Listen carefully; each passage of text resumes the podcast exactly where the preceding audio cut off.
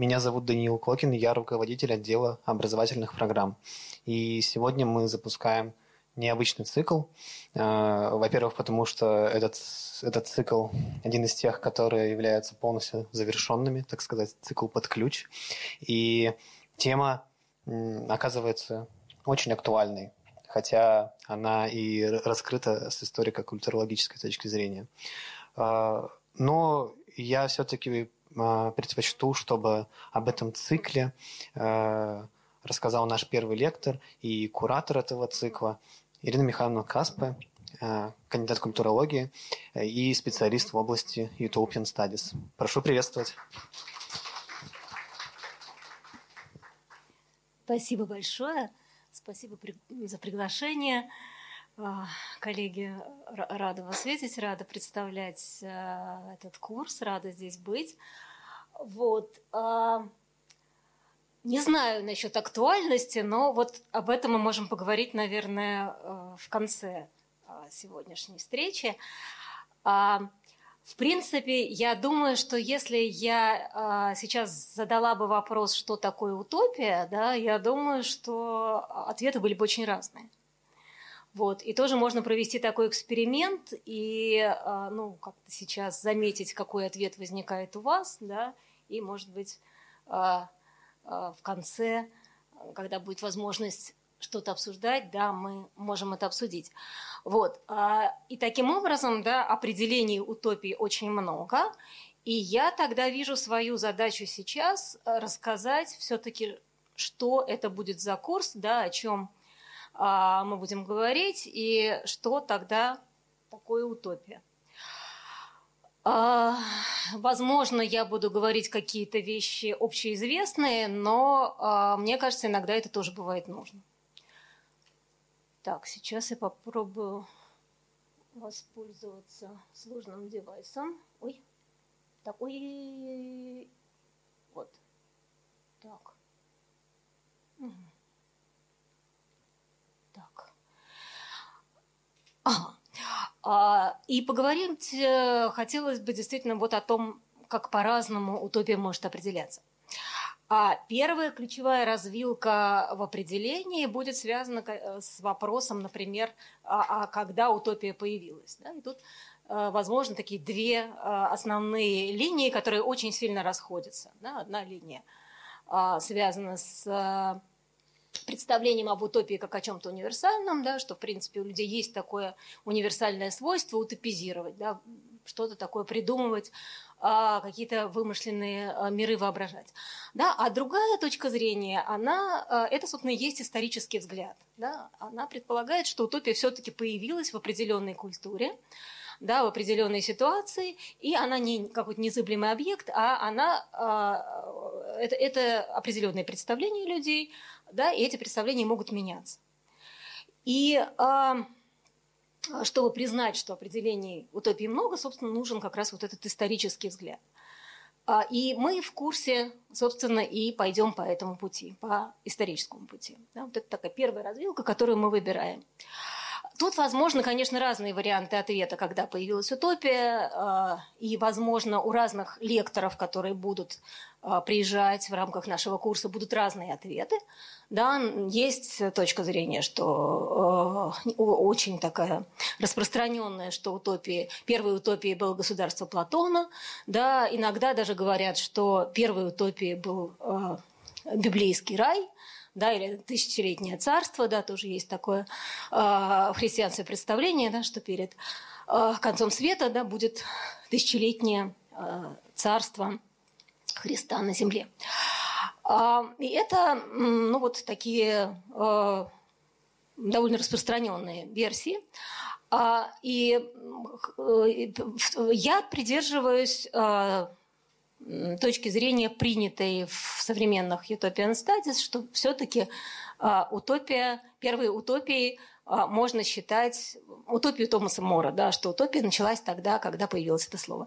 Еще раз подчеркну, это ракурс, который я сознательно выбираю, да, и от, от этого выбора будет зависеть то, что я буду говорить дальше. Возможно, другие выборы. Итак, а, момент, когда появилось само слово «утопия». Так. Угу. А что это за момент? А это самое начало нового времени, а, то есть время, когда меняется примерно все. Это как раз, думаю, то, что а, нам сегодня очень понятно. В самом начале нового времени, да, собственно, складывается современная культура, да, складывается современность, в которой мы привыкли жить, но при этом это время таких больших переломов, э, расколов, и церковный раскол, наверное, самый известный из них, но этих расколов, конечно, было очень много. И а, собственно, вот для того, чтобы эмоционально представить себе вот это а, время переломов, э, две цитаты. Одна а, спустя, а, цитата из Гамлета, да, спустя сто лет после написания «Утопии», да, но она про, про те процессы, которые начинаются уже во времена Мора. Да? Век расшатался, и сквернее всего, э, сквернее всего, что я рожден восстановить его. И, э, да, например, э, примерно о том же переломе, да, Маркс а, все, что было прочного, все, на что можно опереться, растворяется в воздухе. А, на марксистском языке это, этот перелом, это растворение всего твердого в воздухе описывается как переход от, э, как зарождение капитализма, да, и переход от перелома между феодализмом и капитализмом.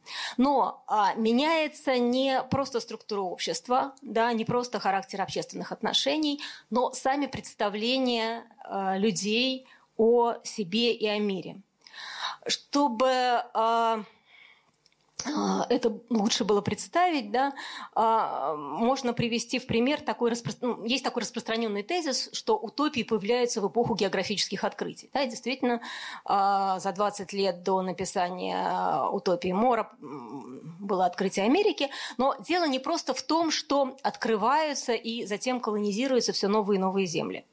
Да, просто для сравнения, чтобы понять, как изменились представления а, людей о мире, да, можно сравнить средневековую карту.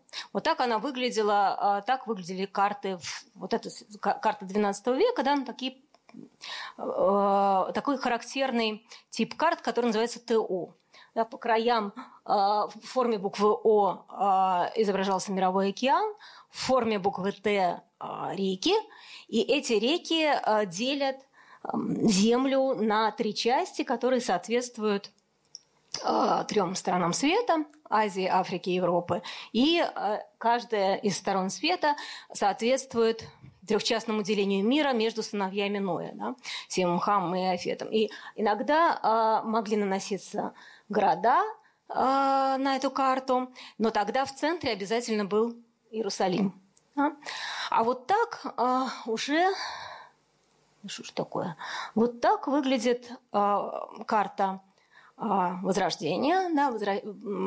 происходит возвращение к античному искусству картографирования, да, так называемая Птолемеевая карта, Птолемеевская карта, а, которая чертится по образцу карты древне, древнегреческого ученого Птолемея. А, и дальше, позднее, это развивается вот в то картографирование, к которому мы привыкли. И, конечно, да, вот такие контуры, которые как бы ждут э, заполнения, да, и, конечно, это очень сильно отличается от э, карты ТО, да, и мы, э, э, то есть дело не в том, что люди стали лучше картографировать, да, а, очевидно, что видение мира стало другим. Меняется сам принцип. Да? А если средневековому человеку было важно ориентироваться в символическом пространстве, в пространстве смыслов, то а, с началом нового века важно ориентироваться, ну вот тут вопрос в чем, да, хочется сказать, в физическом пространстве, но на самом деле, ну и в каком-то смысле это, конечно, так, вот, но исследователи, а, специалисты на стыке географии и социальной антропологии меня бы поправили и сказали, что географическое пространство не совпадает с физическим, не равно физическому. Э, географическое пространство тоже символизирует тоже, э, или точнее репрезентирует, да, представляет социальные и политические отношения. Да, то есть оно тоже отражает пути и связи, которые люди прокладывают, да, и те границы, которые люди прочерчивают. Вот. И таким образом, э, грубо говоря, вот такая географическая карта уже отражение не религиозного, а социального и политического порядка. И в XVI веке а, уже а, формируются такие первые предпосылки для формирования современных а, политических общностей вот в том виде, в котором они есть сейчас, да, то есть э, различные феодальные владения стягиваются под власть одного короля и формируются будущие территориальные государства. А другой вариант ренессансного картографирования это карта Дамаска конца 16-го, начала 17 века. Да, с нашей точки зрения так, простите, что такое? Никак не определить. Вот. А, значит, она больше, может быть, э, напоминает иллюстрацию, но здесь мы тоже видим, а, что это и физическое пространство, да, и а, социальное пространство. Мы видим фигурки людей. И примерно так же на первых иллюстрациях изображалась утопия. Да, в таком же духе, в таком же стиле. И таким образом, надеюсь, э, стали более понятны и ощутимы координаты, в которых возникает утопия. То есть это не рай, да, это не Царство Божие на земле. Мор говорит об утопии на совершенно другом языке, не религиозном, не мифологическом, а географическом. И э, у утопии даже, э, ну, у утопии, у острова утопии есть свои географические координаты. Путешественник Рафаэл Гетладей, когда рассказывает про утопию, он даже их называет. Но э, слушатель не может э, их расслышать, потому что у него случается, с ним случается внезапный приступ кашля. Вот, поэтому он так и не узнал эти географические координаты, но они есть, и мы знаем, что они есть. Но, а, да, это и не все-таки язык, на котором говорит Мор – это все-таки и не язык античной философии, на котором написано «Государство Платона», хотя Мор, конечно, Платона, а, ну, он является не платоником, как многие а, его современники, да, и он, конечно, испечряет утопию э, ссылками на Платона. И сейчас мы, может быть, уже воспринимаем государство действительно через призму э, моровской утопии, но э, отличия, безусловно, есть. Например, а вот эта цитата, в общем-то, показывает, что э, происходит в диалогах Платона. Да?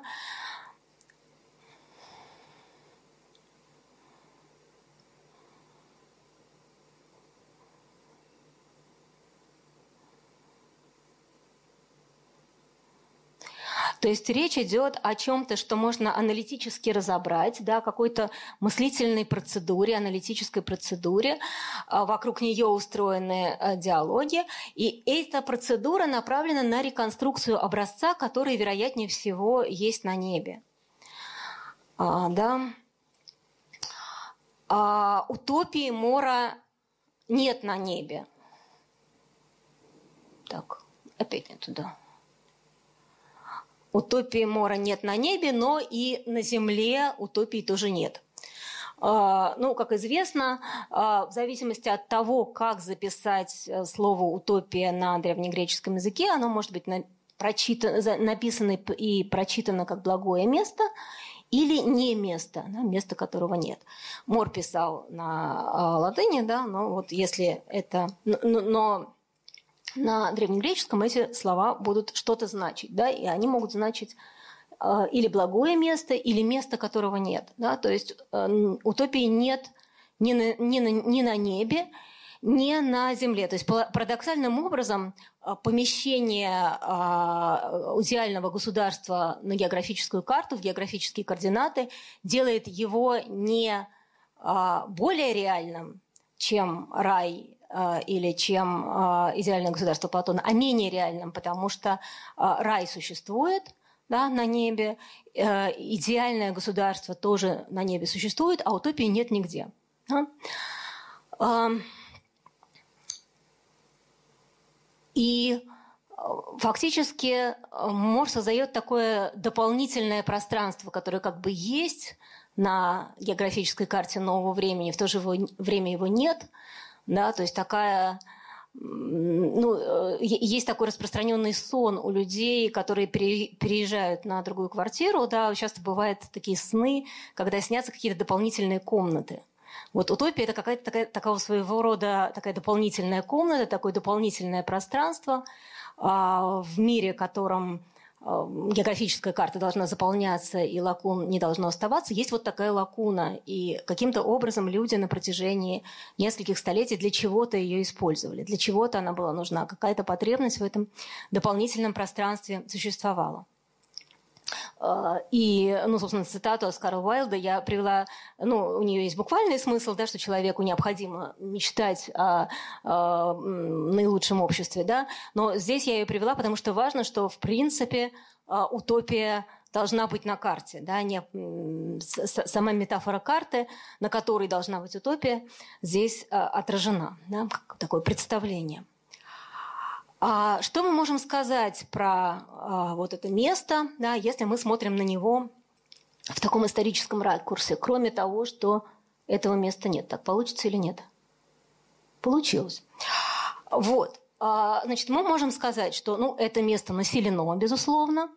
И оно особым образом, то есть там живут люди, и э, организовано это э, место вокруг все-таки э, городов, да, хотя, конечно, там есть сельская жизнь, но все-таки моровская утопия – это урбанистическая цивилизация, цивилизация, это очень важно, а, потому что, собственно, в городе зарождается то, что мы сегодня называем социальностью.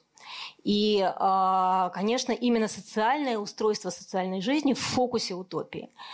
А, и в этом смысле, скажем, сельские идиллии, а, изобилие средневековые, да, где там люди, э, где на деревьях растут булки и в огромном количестве значит, земля плодоносит и э, все там растет, да, это, это в общем, тоже что-то что иное. Да?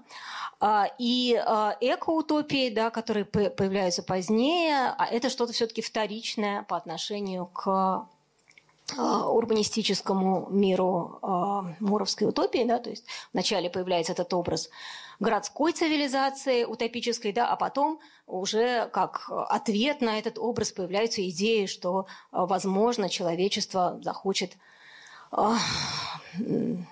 избежать городской цивилизации да, и как-то иначе устроить собственную жизнь более экологично. А, итак, да, это а, урбанистическая цивилизация, и кроме того, мы знаем, и сфокусированная на социальном, это важно, и мы знаем, что э, Мор нам, собственно, об этом сообщает, что эта социальность организована наилучшим образом. Да? Все-таки Мор не говорит, что утопия – это идеальная Э, общество, но он говорит, что это наилучшее общество. Это общество э, организовано э, таким образом, что в нем все очень упорядочено, все очень осмысленно, все очень целесообразно и ну, все, ну или почти все подконтрольно. И попытка вообразить благое место и одновременно несуществующее место – Э, конечно, своего рода отклик на ощущение, что нормативно-ценностная опора, которая еще недавно казалась такой устойчивой и незыблемой, она начинает расшатываться во времена Мора. И теперь понятие должного, правильного, благого – не э, перестает быть самоочевидным, да, его нужно как-то дополнительно прояснять, его можно проблематизировать. Конечно, это самое-самое начало, но уже такое ощущение появляется. И, ну, собственно, что такое новое время, да, э, что такое современность, когда историки говорят в этих терминах, они имеют в виду, что э, человек начинает э, каким-то образом вынимать себя постепенно из устойчивой, неизменной системы норм, ценностей а, традиционных, а, да, и э, ценностей, которые передавались по наследству, и обретает все большую автономию, свободу, но и одиночество. И чем дальше, тем больше, вплоть до 20 века, и все это время утопия остается с нами.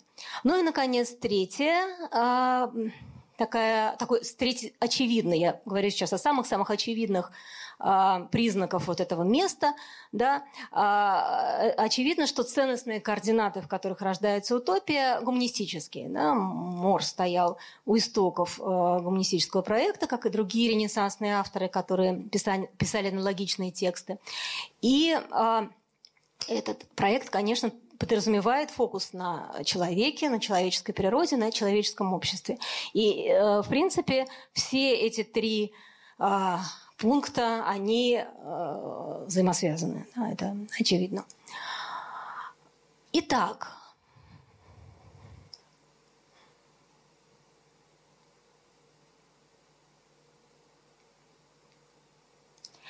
хронологически первое значение слова утопии именно воображаемое место или страна.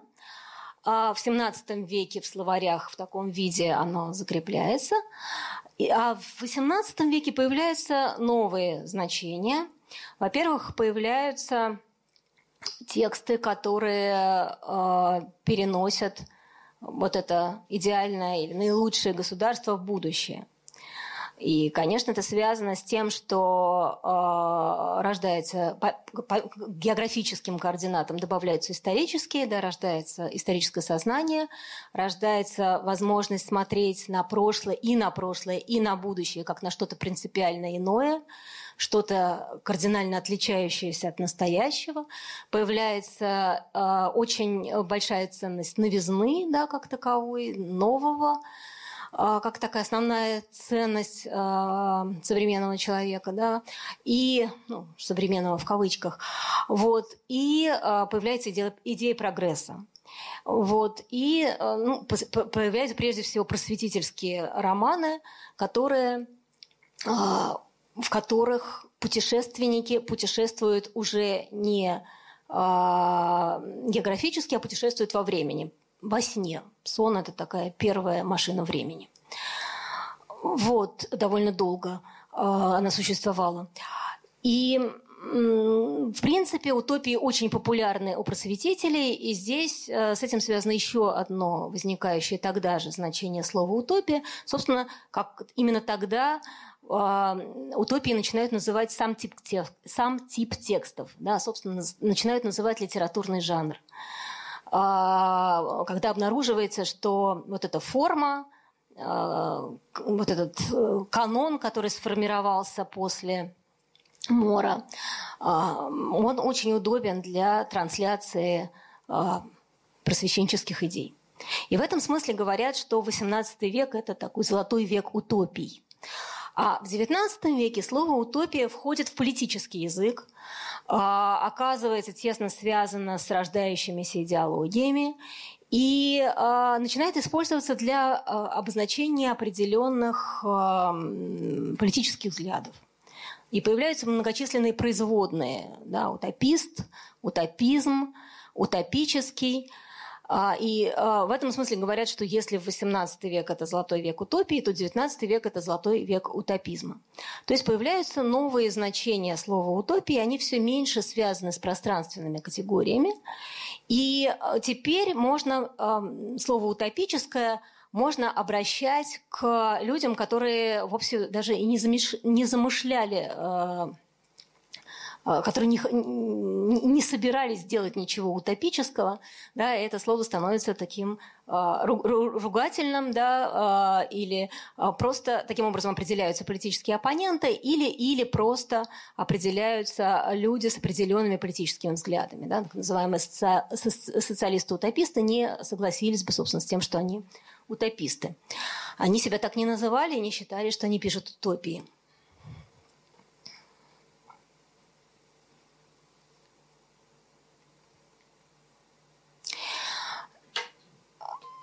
И при этом э, более ранние значения слова «утопия» не исчезают, в культуре мало что исчезает. И таким образом к началу XX века, э, к моменту, когда утопия начинает всерьез исследоваться, изучаться, э, возникает вот этот самый набор очень разных значений, связанных со словом утопия. Под утопией понимается очень много что. А, ну, э, точнее, три последних определения, тип мышления, тип воображения, способ видения, это скорее, наверное, уже больше в 20 веке. А так понимается утопическое. И это важно для э, нашего курса, для ракурса, который будет э, представлен. То есть утопическое – это, оказывается, не свойство какого-то объекта, а, а это, ну, будь то вымышленный остров или литературный текст, который описывает вымышленный остров, утопический – это то, как мы думаем, как мы чувствуем, как мы видим мир. То есть это особый э, способ это делать, да, особый способ видеть, смотреть и чувствовать. И тогда вопрос, что это за способ, в чем его специфика, будет неотделим от другого вопроса. А зачем мы это делаем? Зачем нам это нужно? Зачем нам нужно воображать утопию? Зачем нам нужно думать утопически? видеть утопически и так далее. То есть за, зачем нам утопия? Какие мы проблемы с ее помощью хотим решить? Что мы хотим понять? Что мы хотим обнаружить? И от того, как мы отвечаем на вопрос «зачем», будет зависеть и то, как мы отвечаем на вопрос «что такое утопия?», как мы ее определим. Мне кажется, что вопрос «зачем?» он первостепенный. И, разумеется, на вопрос «зачем» э, тоже могут быть даны очень разные ответы. Дальше я немножко поговорю про исследование утопии. Это такая ну, карта, очень грубая карта для ориентировки, такая очень условная схема. Потому что, конечно, а, существует очень много а, очень разных школ и подходов, но а, традиция исследования утопического в значительной мере привязана вот к этой право-левой шкале и будет очень сильно различаться в зависимости от полюса на этой шкале. И, собственно, а, на этих полюсах будут даны такие противоположные ответы на вопрос, что такое утопия и одновременно зачем нужна утопия. Э, левый взгляд да, связан с а, взглядом на утопию как на что-то освобождающее, да, как на освобождение, и, условно говоря, правый взгляд связан а, ну, с такой тревогой а, о том, что утопия связана с насилием. И эта тревога появляется в начале XX века, да, появляется традиция критики утопии. И, собственно, тогда же появляется, примерно тогда же, да, появляется антиутопия как жанр. И это важно, что а, Оруэлл и, ну, прежде всего, Замятин, да, потом Оруэлл, если в хронологическом порядке, а, они не просто описывают плохое место, да, они именно описывают утопию, которая стала плохи, может стать плохим, плохим местом, да, которая становится плохим местом. Они а, не просто описывают место, в котором победило зло, а они а, ну, а, представляют утопию как зло, да, обнаруживают ее такие теневые стороны. А, наверное, первым а, таким критиком утопии был и первый ее историк Льюис Мамфорд.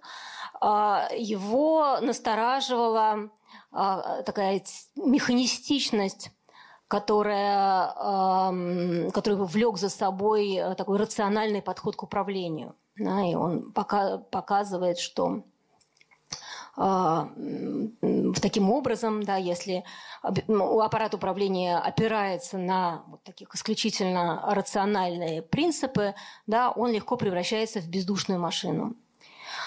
А, но, конечно, особенно критика утопического становится актуальной и заметной во время Второй мировой войны и в послевоенные годы, когда утопия становится одной из объяснительных моделей, которая позволяет как-то описать, а, объяснить, что же а, такого что, что, что же стояло за вот этим страшным опытом, который случился с Европой. Да, и теория тоталитаризма появляется одновременно вот с такой критикой утопии.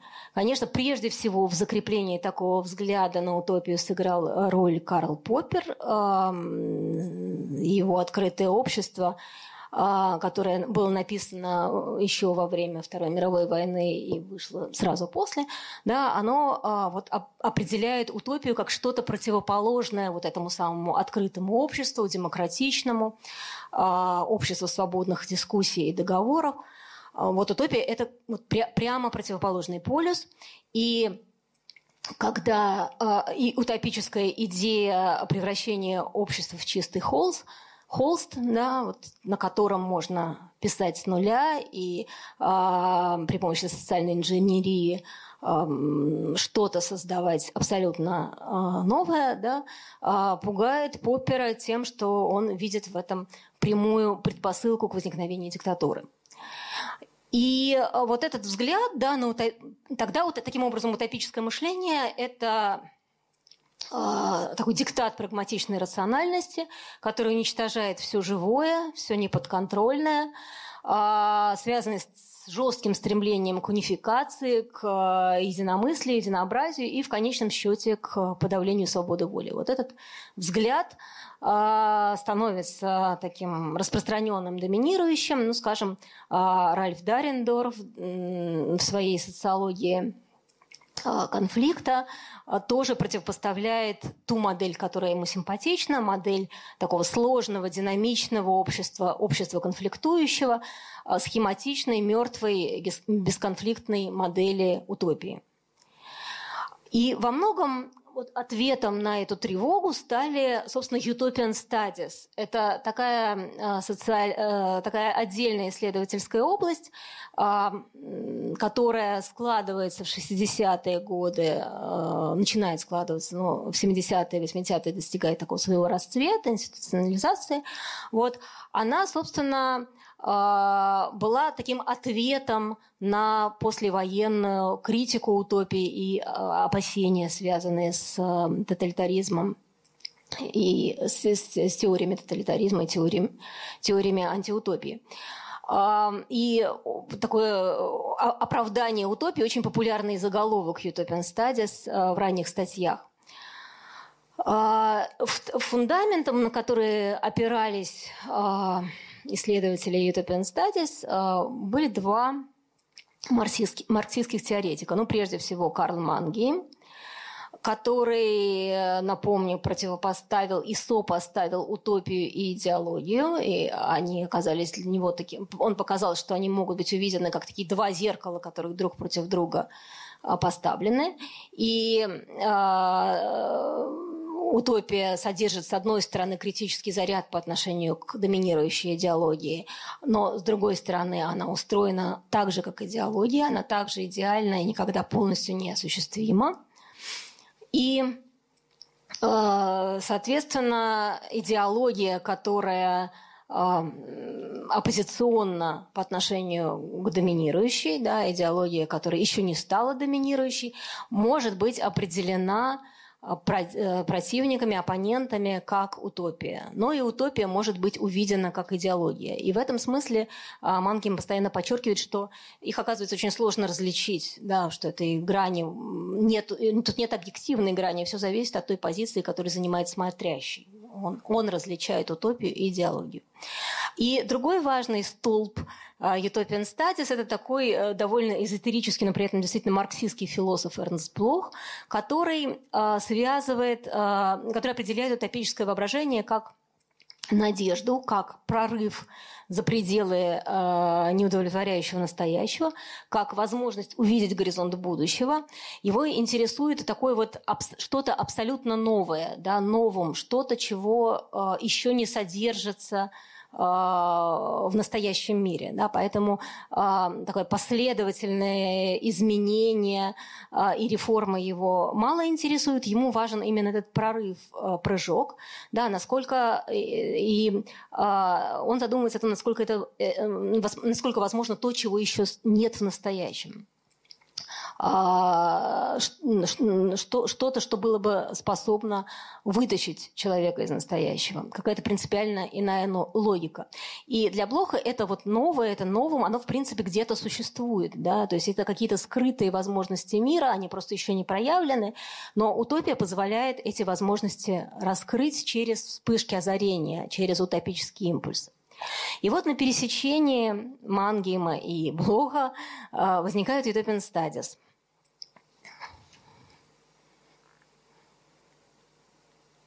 Да. А, какой а, основной тезис, а, из которого исходят э, эти исследователи? Мы э, погружены в идеологию, и мы изнутри не можем ее распознать. Да? Мы не можем распознать ее ложность. А, мы не можем ее полноценно критиковать изнутри. Нужна какая-то точка в ненаходимости. И вот утопия – это такое единственное место вне, которое позволяет это сделать. Ну или одно из немногих мест вне.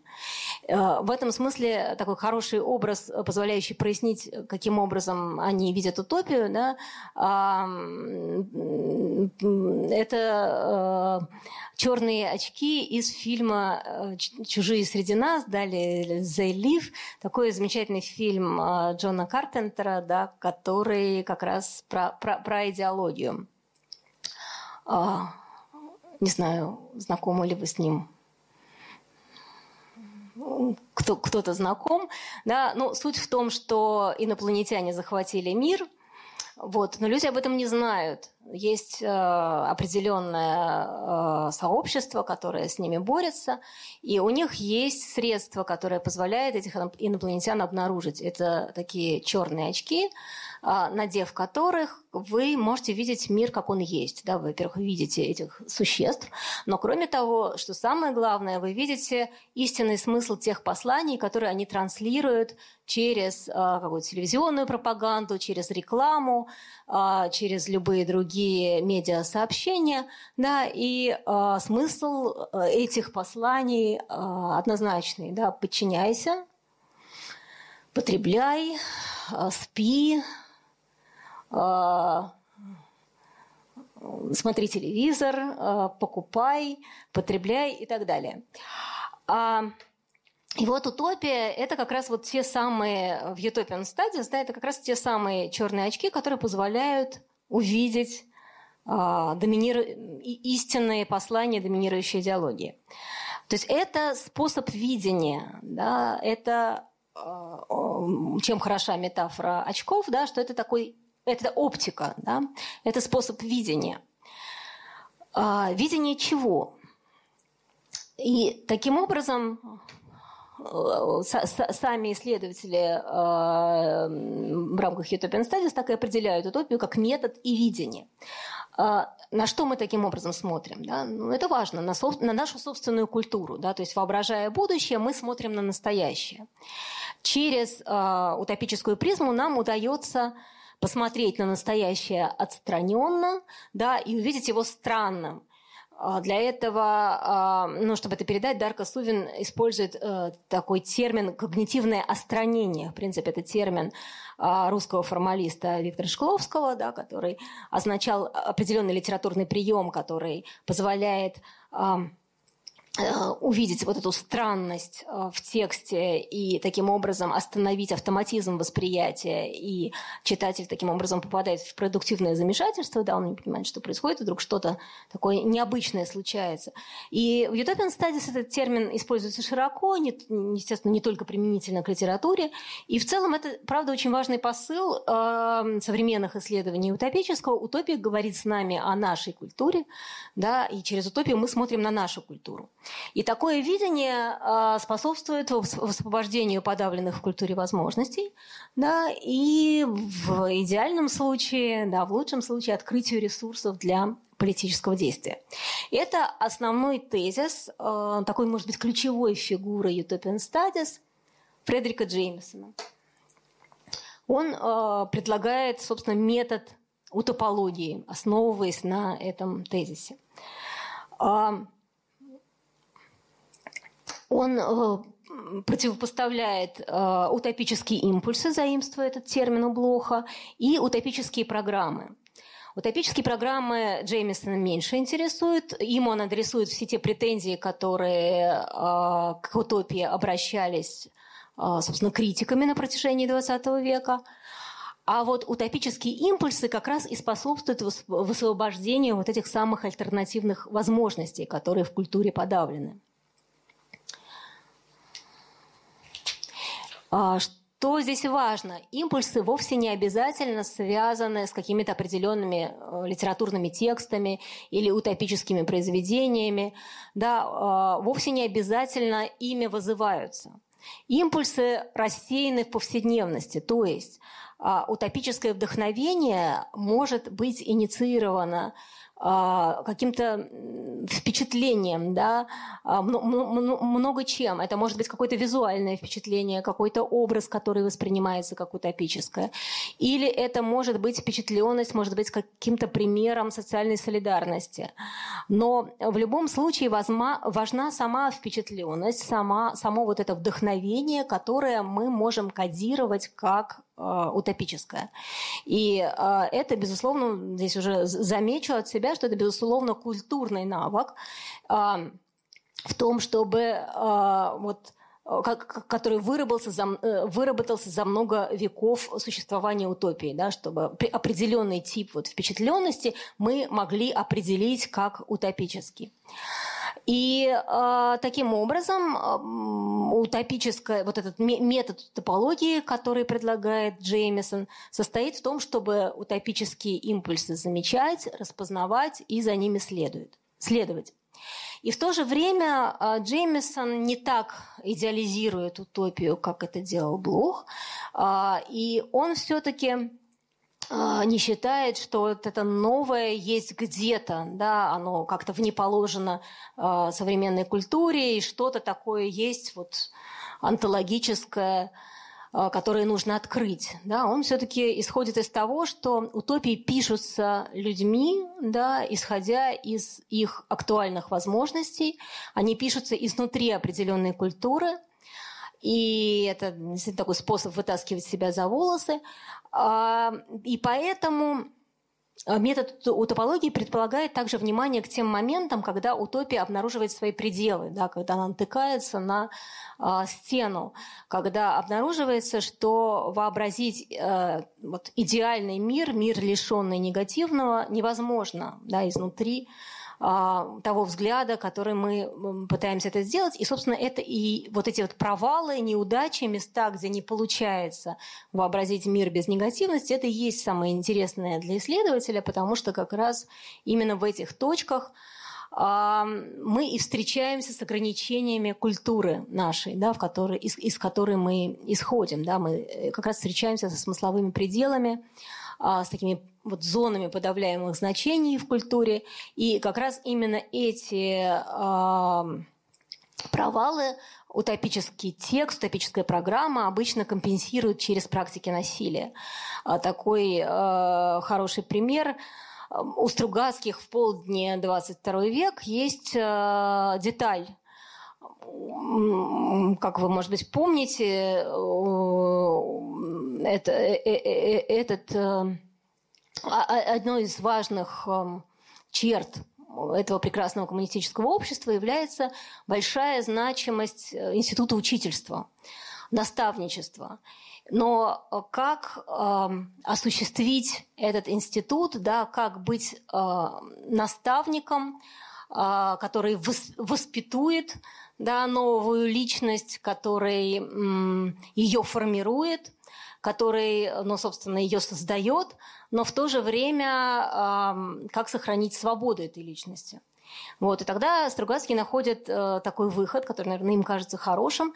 Можно подглядывать за э, воспитуемыми, да, можно организовать такую систему слежения и смотреть, что у них происходит в комнатах. И тогда можно ненавязчиво а, ну, их, их выборы корректировать, да, как бы а, не директивно. Вот. Но а, там, спустя 30, да, 30 лет. Сергей Лукьяненко, я без симпатии отношусь к этому автору, но один из его текстов мне действительно нравится, ранний текст, который называется «Звезды холодные игрушки», и в этом тексте он а, а, там появляется некая антиутопия, которая на самом деле составлена из образов советской фантастики. И вот там он, конечно, не э, упускает возможности отыграться на э, этой а, детали из Стругацких, и там, конечно, собственно, вот эта слежка представлена, слежка за учениками представлена как такой очень Э, значимый антиутопический образ. Да? Ну, то есть это вот как раз пример того, как э, желание вообразить мир без негативности э, э, натыкается на стену, и вот это невозможность компенсируется за счет э, практик насилия. И это ключевое противостояние а, двух прямо противоположных образов утопии. Утопия как освобождение и утопия как насилие, как принуждение, конечно, напрямую связано с двумя такими ключевыми для XX века объяснительными моделями – а, как конструктивизм, причем конструктивизм в широком смысле, я имею в виду не только а, конструктивизм в архитектуре, но вообще это, конечно, значимая для 20 века идея, вплоть до конструктивизма в гуманитарном знании. А, идея, что человек может конструировать сам себя и может конструировать свой мир. Да? Собственно, может вытаскивать себя за волосы, он может стать тем, кем он хочет быть. Вот, и иными словами, а, конструктивизм – это свобода, да, это свобода делать себя таким, каким я хочу. А, ну, а, естественно, противоположный полюс предполагает тотальное подавление. То есть утопия либо что-то хорошее, да, очень хорошее, либо что-то очень плохое, да, или что-то очень вдохновляющее, или наоборот что-то очень пугающее. Она что-то очень открытое да, новым возможностям, или оно что-то очень герметичное и закрытое. И как тогда обходиться вот с этими плюсами, обходиться с этим противоречием? Самый распространенный способ с ним обходиться – это сказать, что ну, существует утопия э, хорошая, демократичная, да, а суще... э, с другой стороны существует также утопия плохая и тоталитарная. Или есть чуть более сложный вариант – это утверждать, что, э, в принципе, утопия прекрасна как полет фантазии, но опасна, когда она а, начинает укореняться в реальности. Да, тогда она утрачивает свою свободу, превращается в нечто противоположное. Ну, на самом деле Джеймисон, э, когда говорит об утопических программах и утопических импульсах, он тоже как-то пытается это противоречие решить, да, то есть разделить, что вот есть плохие программы и хорошие импульсы. Но мне кажется, а, важно а, не разделять два этих образа. И, может быть, подумать о том, что они, возможно, и связаны между собой. И они, собственно, одновременно возникают, и, может быть, это не случайно. А, и все-таки, несмотря на то, что неомарксистские исследователи потратили очень много сил для того, чтобы оправдать утопию и доказать, что она не такая страшная, и как-то очистить ее от э, всех коннотаций, которые связаны с катастрофами XX века, похоже, избавиться от этой теневой стороны утопического сегодня уже не удастся, поскольку мы уже про нее знаем, да, и после того, как она открыта, нам очень сложно о ней забыть. И как будто бы вот это а, мерцание да, между хорошим, а, там, таким вдохновляющим образом и пугающим образом, вот сейчас что-то, что, ну, собственно, составляет какой-то целостный образ утопии, и, может быть, без вот этого мерцания утопия утратила бы э, какую-то свою притягательность. Да? Вот. А интуиция, которая нам тут осталась от 20 века, очень, можно, очень грубо можно было бы так обозначить. С одной стороны, обла- область идеального, к которой э, имеет прямое отношение утопия, да, в котором, с которым имеет дело утопия, утопический взгляд, это что-то, что позволяет человеку видеть э, горизонт да, э, возможностей, что-то, что может э, сделать его жизнь осмысленной, что-то, к чему он может э, стремиться, что-то, что позволяет ему двигаться вперед э, и расти, да, такая очень характерная и важная для 20 века идея, да, все время э, куда-то двигаться вперед, э, расти, э, возвышаться, да, что-то, что позволяет ему становиться лучше. Э, а с другой стороны, это и что-то, что позволяет ему себя утратить. Потому что антиутопическая тревога в значительной степени о том, что вот этот концентрированный смысл, оторванный от живого опыта, от неидеального, несовершенного опыта, от опыта какой-то человеческой уязвимости и нескладности и неупорядоченности. Вот этот концентрированный смысл может превращаться в механистическую, такую функциональную в такую механистическую функциональность, да, в такой тотальный контроль. И э, не только в политическом смысле, да, но это еще и такое своеобразное бегство от жизни да, и насилие над жизнью. А в какой мере утопия актуальна сегодня? Да, и в какой мере вообще э, утопия возможна сегодня и актуальна сегодня? Кажется, все, о чем я сегодня говорила, все вот эти координаты, в которых раньше описывалась утопия, а сегодня, как это говорил Маркс, сейчас а, растворяется в воздухе, да, сегодня растворяется в воздухе. А сегодня поставлено под вопрос. И ну, в конце 20 века с падением э, социалистической системы исследователи э, регистрировали конец больших утопий, да, крах больших утопий. Но в последние годы также э, с большей или меньшей категоричностью говорят о крахе идеи прогресса, в которые да, современный человек не может больше поверить, о крахе исторического сознания, да, о том, что само наше, историч... само наше сознание в этом смысле как-то меняется, и мы больше э, укоренены в настоящем и не очень можем представить себе, и э, людей не очень интересует отличное а, совсем другое прошлое и совсем другое будущее. И э, также да, возникают идеи пост э, идеологического мира, да, который предполагает, что мы сегодня живем в реальности, в социальной реальности, в которой идеологии, э, ну, по меньшей мере, в кризисе, да, некоторые считают, что в принципе больше невозможно. Ну и в целом э, да, есть идеи, что новое время подходит к концу.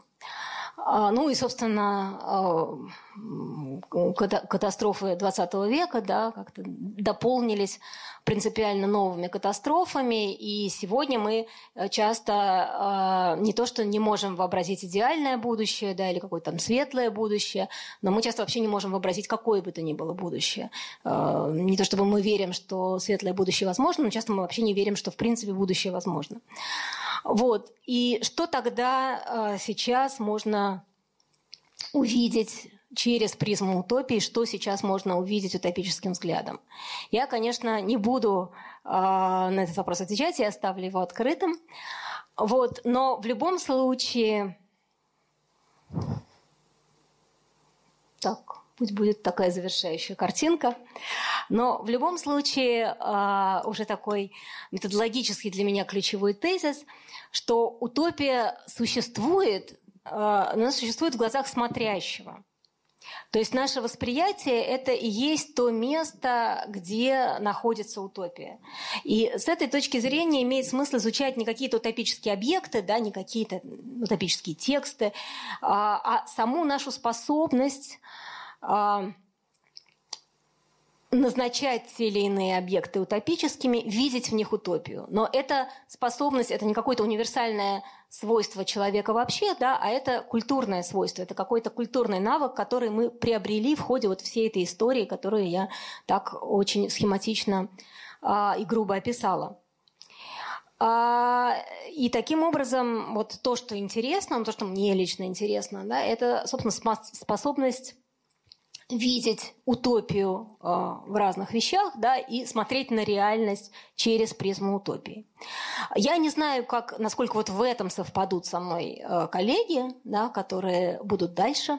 Вот, а дальше будет много всего интересного. Мы выстроили курс э, ну, в, в таком стараясь придерживаться такого хронологического порядка, да, вслед, на следующей лекции будет, э, следующая лекция будет посвящена ренессансным утопиям, Мору и э, другим э, ренессансным авторам.